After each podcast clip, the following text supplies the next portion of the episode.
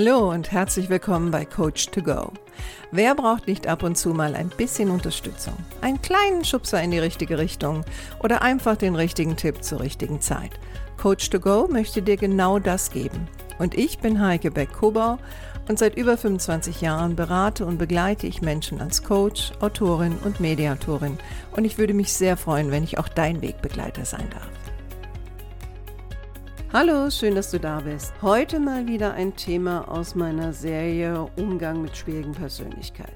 Und die Persönlichkeit, die ich mir heute ausgesucht habe, sind die Nachtragenden.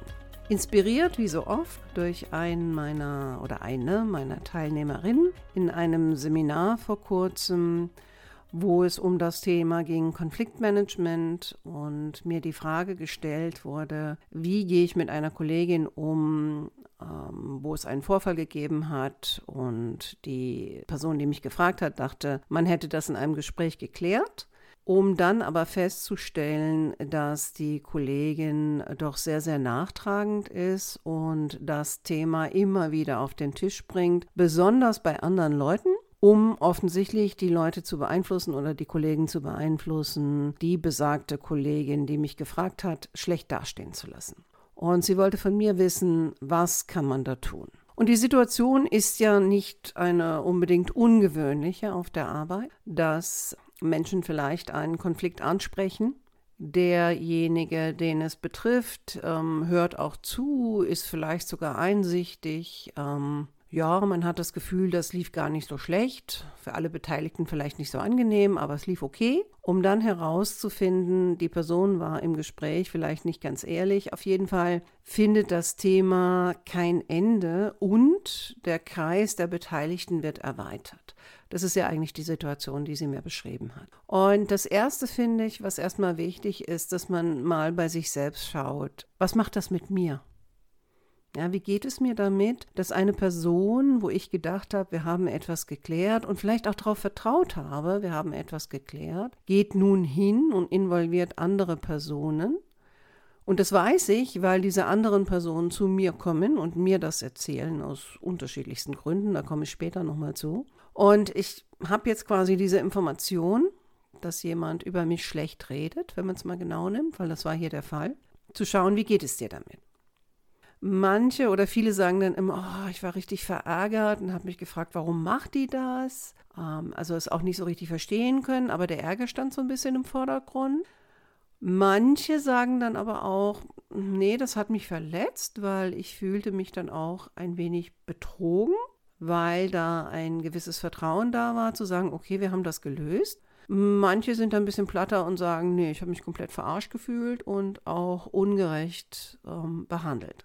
Und oftmals ist es so, dass ähm, die Menschen nicht nochmal das Gespräch suchen, weil ne, sie denken sich, naja, das erste Mal habe ich gedacht, es wäre geregelt, aber ist es ja nicht und warum soll ich jetzt noch ein Gespräch führen? Gleichzeitig bin ich schon der Meinung, dass es besser ist, nochmal eins zu führen, neben anderen Maßnahmen, die ich auch noch kurz ansprechen möchte.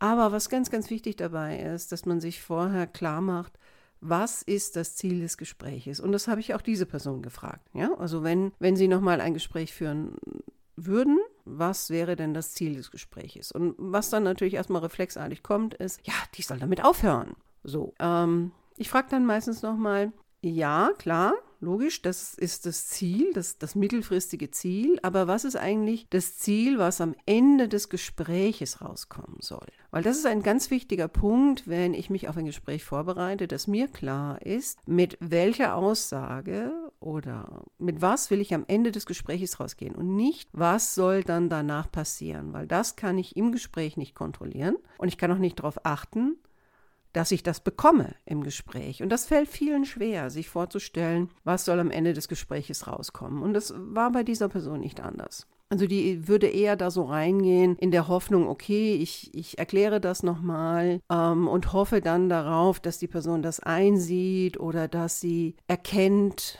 dass das nicht in Ordnung war. Also das höre ich auch ganz, ganz oft, dass man will auf der einen Seite ein Klärungsgespräch führen oder vielleicht auch ein Kritikgespräch führen. Und hier, das ist ja ein bisschen beides eigentlich, ja, weil sie wird ja reingehen und auch kritisieren, dass die andere damit nicht aufhört mit diesem Thema, was angeblich ja vorbei war. Und Oftmals gehen die Menschen rein und hoffen, dass wenn sie nochmal erklären und nochmal bewusst machen, dass der andere dann erkennt, dass sein Verhalten nicht in Ordnung war und das dann dazu führt, dass derjenige damit aufhört. In solchen Situationen aber, wo jemand ja ähm, hingeht und mehreren Personen, in diesem Fall die gleiche Geschichte erzählt, mit einem gewissen Ziel, vielleicht um Empathie zu bekommen, vielleicht um die andere Person schlecht dastehen zu lassen, vielleicht um Klatsch und Tratsch zu verbreiten, das weiß man ja nie so genau. Ähm, die Annahme, dass derjenige nicht erkennt, was er tut, finde ich immer ein bisschen naiv. Und oftmals hängt es auch damit zusammen, dass die Leute, glaube ich, nicht in einem Gespräch ganz klar sagen wollen, pass auf, das und das stört mich, stell das und das ab, weil wenn du das nicht abstellst, dann werde ich. Also man versucht immer so der oder die Gute zu sein und hofft auf das Erkennen des anderen. Und so läuft das in solchen Situationen ja meistens nicht. Also du wirst vielleicht auch schon die Erfahrung gemacht haben. Also das Erste, was wirklich wichtig ist, frage dich in so einer Situation, was will ich am Ende des Gespräches hören? Wie will ich das Gespräch beenden? Und was genau soll die andere Person von mir wissen? Und das ist nicht oder normalerweise nicht ein Runterbeten von etwas, was die andere Person getan hat, weil sie weiß ziemlich gut, was sie getan hat, weil sie hat es getan. und jetzt hinzugehen und der zu erklären, ja, du hast das gesagt und jenes gesagt, führt ja meistens eher dazu, dass die anfangen, sich zu verteidigen bis hin zu, ähm, dass man auf Nebenbaustellen geht. Ne, und die Nebenbaustelle in diesem Fall wäre zum Beispiel so eine, ja, wer hat denn das zu dir gesagt? Ich will wissen, wer da das gesagt hat. Also man geht dann auf den Überbringer der Nachricht und dann zieht das nochmal Kreise und das ist sicherlich nicht da, wo du hin willst. Also besser wäre, dass du dir auch klar machst, was genau willst du vermitteln und was willst du von der anderen Person hören? Und was willst du sagen, wenn du es nicht hörst? Also da wäre auch so eine Art von Konsequenz, die dann da dran hängt. Ja? Und hier wäre, wenn wir jetzt mal das Beispiel nehmen äh, von der Situation, die ich da geschildert habe, dann könnte theoretisch so ein Vorgehen sein, ähm, zu sagen, ähm, hör mal, mir ist jetzt mehrfach zugetragen worden, dass die Situation, die wir beide miteinander besprochen hatten und ich davon ausging, dass die geklärt ist, dass du anscheinend das Bedürfnis hast, das mehreren Leuten zu erzählen. Und ich möchte, dass du damit aufhörst. Und wenn du nicht damit aufhörst, dann werde ich, und das musst du vorher klar haben, ja, weil die andere Art des Gespräches, das ist so ein bisschen aus einer Opferhaltung heraus. Und du willst doch letztendlich, dass die damit aufhört. Und warum soll die damit aufhören, wenn es nicht für sie eine gewisse Konsequenz hat? So, das ist die eine Baustelle, an der du arbeiten kannst. Ist das ein angenehmes Gespräch? Nein, ist es nicht. Ähm, kann sein, dass die andere dann richtig sauer auf dich ist, aber ganz ehrlich, du bist es doch auch schon. Ich meine, du bist doch auch schon sauer auf diese Person. Warum versuchen wir dann immer noch so ein Gespräch so harmonisch und nett? Ne? Wir regen uns auf über eine Person, die offensichtlich uns schlecht dastehen lässt, die uns nicht in Ruhe lässt mit einem Thema, die uns etwas hinterherträgt, was uns wiederum negativ beschäftigt. Und trotzdem wollen wir ganz, ganz lieb in so ein Gespräch hineingehen. Und das passt einfach nicht zusammen. Also wenn du verärgert bist, dann sollte die andere Person auch merken, dass du verärgert bist. Wenn du verletzt bist, dann sollte die auch merken, dass du verletzt bist. Wenn du dich verarscht fühlst, dann sollte die wissen, dass du dich verarscht fühlst.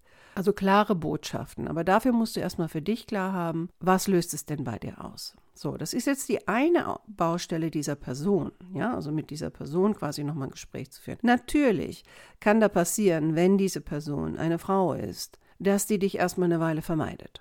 Auf der anderen Seite was ist so schlimm daran? Vielleicht hast du dann ein bisschen Ruhe. Ja?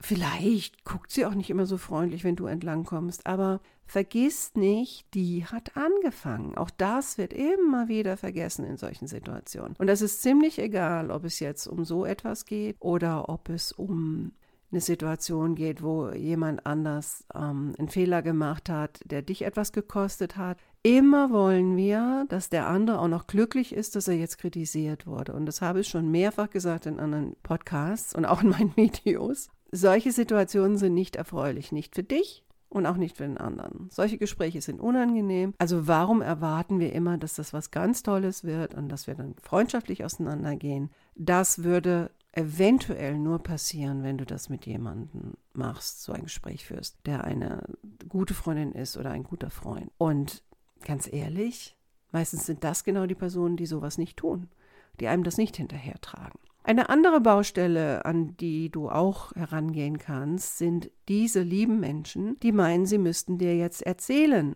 dass diese Person immer schlecht über dich redet. Meine Erfahrung ist, dass oftmals diese Menschen gar nicht merken, was sie damit auslösen. Und sie meinen tatsächlich, sie tun etwas Gutes, indem sie dir etwas erzählen, was dich jetzt wiederum aufregt. Und ganz ehrlich, da wird die eine oder andere dabei sein, die will eigentlich nur ein bisschen Klatsch und Tratsch verbreiten. Also nach dem Motto, ich weiß was und ich erzähle dir das. Und dann gibt es wiederum die anderen, die meinen, es wäre auch so wichtig, dass du weißt, dass jemand diese Dinge über dich sagt. Ist das wirklich so wichtig? Weil was tut es? Es regt dich auf. Und ändert das irgendwas an der Situation? Nein. Also könntest du auch hier ansetzen und zum Beispiel, wenn jemand dann zu dir kommt, ähm, die Person anschauen und sagen, und ich meine auch genau in diesem Tonfall, warum erzählst du mir das? Um vielleicht mal der anderen Person bewusst zu machen oder sie dazu zu bringen, mal drüber nachzudenken, warum glaubt sie, wäre das jetzt gut für dich, wenn du das hörst? Und was dann oft passiert ist, dass die Leute anfangen so ein bisschen zu schwimmen. Ja, ich habe ich hab gedacht, das wäre wichtig für dich. Ja, ich dachte, du willst wissen, dass die sowas über dich sagt. Und dann könntest du sagen ähm, oder fragen, warum soll das wichtig für mich sein? Ja, um einfach mal zu erfahren, was ist das Motiv des anderen. Und gleichzeitig äh, würde ich jetzt dieser Person sagen, hör mal, mir wäre es lieb, dass wenn diese Person zu dir kommt und Schlechtes über mich sagt oder dich versucht, ähm, da in diese Situation hineinzuziehen, dass du ihr einfach sagst, dass du das nicht hören möchtest. Weil das ist ein starker Hebel. Also wenn diese Personen aufhören würden, ihr Ohr jemandem zu leihen, der diese negativen Botschaften verbreitet, dann wäre das Nachtragen gar nicht möglich, weil man würde quasi dieser Person die Luft entziehen. Ja, weil man würde ihr die Möglichkeit geben, diese negativen Botschaften zu verbreiten. Und das merken die Menschen selbst gar nicht, dass sie sich selbst zu einem Vehikel machen von so jemandem, indem sie immer schön brühwarm das Ganze weitergeben, vielleicht sich selber auch noch aufregen, dann noch einen Teil dazu dichten, weil seien wir doch mal ehrlich, wenn das so eine ganz ähm, ich sag mal, prägnante Story ist und ähm, im Englischen würde man sagen juicy, also schön saftiger Tratsch, ja, dann dichten wir doch meistens was dazu. Wir geben das doch nie eins zu eins weiter. Und somit entsteht dann dieses Prinzip der stillen Post und Klatsch und Tratsch ist möglich und Dinge werden verfremdet und aus Mücken werden Elefanten und alle sind Teil des Systems und alle sind damit beschäftigt und ganz ehrlich, auf der Arbeit, was für eine Zeitverschwendung und was für eine Energieverschwendung. Also, Methode 1, sprich mit der Person. Methode 2, vielleicht machst du beides. Bitte die Person, die das an dich herantragen, es nicht mehr zu tun und der Person die Luft ein bisschen zu entziehen, indem sie einfach aufhören, sich solche Sachen anzuhören und der Person auch einfach sagen, du, ich will das gar nicht hören. Und das Dritte, was, was ich finde immer ganz wichtig ist, ähm, besonders bei uns Frauen, auch ein bisschen ähm, in ein Selbstmitgefühl zu gehen. Ich habe gesagt am Anfang, denk mal drüber nach, was macht das mit dir? Und je nachdem, was es mit dir macht, musst du vielleicht dann auch im Nachhinein das für dich so ein bisschen verarbeiten. Ja, also manche sagen dann zu mir, ja, ich war sehr enttäuscht. Und was heißt enttäuscht? Enttäuscht heißt eigentlich nichts anderes als, dass du dich selbst getäuscht hast. Nicht, dass du jetzt schuld bist, aber dass im Grunde genommen, wenn wir enttäuscht werden, dann wird eine Täuschung aufgehoben. Und wir haben etwas anderes angenommen und das entpuppt sich jetzt als falsch. Und da müssen wir erstmal mit zurechtkommen, weil vielleicht ist es eine Person, die du anders eingeschätzt hast.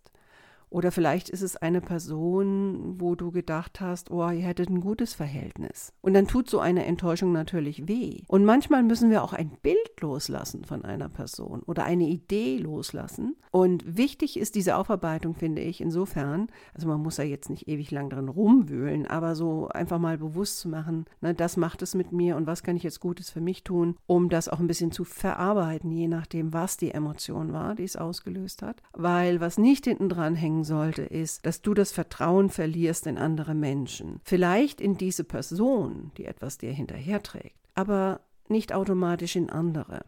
Und das ist ja so, das ist ja so eine Nebenwirkung, die auftauchen kann, besonders auf der Arbeit und in Teams, ja, dass da immer wieder Vertrauensbrüche passiert sind und die Leute immer misstrauischer werden und damit natürlich auch die Atmosphäre verpestet wird. Und oftmals hat es begonnen mit einer einzelnen Person, die anderen was hinterherträgt. Oder die, ja, die lügt zum Beispiel und Unwahrheiten behauptet und so weiter und so fort. Okay. Ich hoffe, ich konnte dir ein bisschen was mit an die Hand geben für das heutige Thema. Und sei mutig und stelle dich dieser Person ruhig nochmal, aber halt anders. Ne? Also bereite dich gut vor, mach dir klar, wo soll das Gespräch hinführen? Wie soll es enden? Was soll am Ende bei rauskommen? Was machst du, wenn es weitergeht? Wen willst du noch ins Boot holen oder wen willst du noch bitten, Grenzen zu setzen? Und was kannst du für dich selbst tun, wenn es dir mit der ganzen Situation auch nicht so gut geht, damit das dann nicht ewig weitergeht? Weil das ist ja so etwas anderes. Wir sind ja auch bei uns selbst teilweise Nachtragende und was ich damit meine ist, dass wir diese Dinge nicht loslassen können. Und dann beschäftigt uns das ewig lang und das verpestet auch unser Wohlbefinden. Also Sorg für dich selbst. Ich hoffe, diese Podcast-Folge war hilfreich für dich und freue mich, wenn du nächste Woche wieder dabei bist. Mach's gut, deine Heike.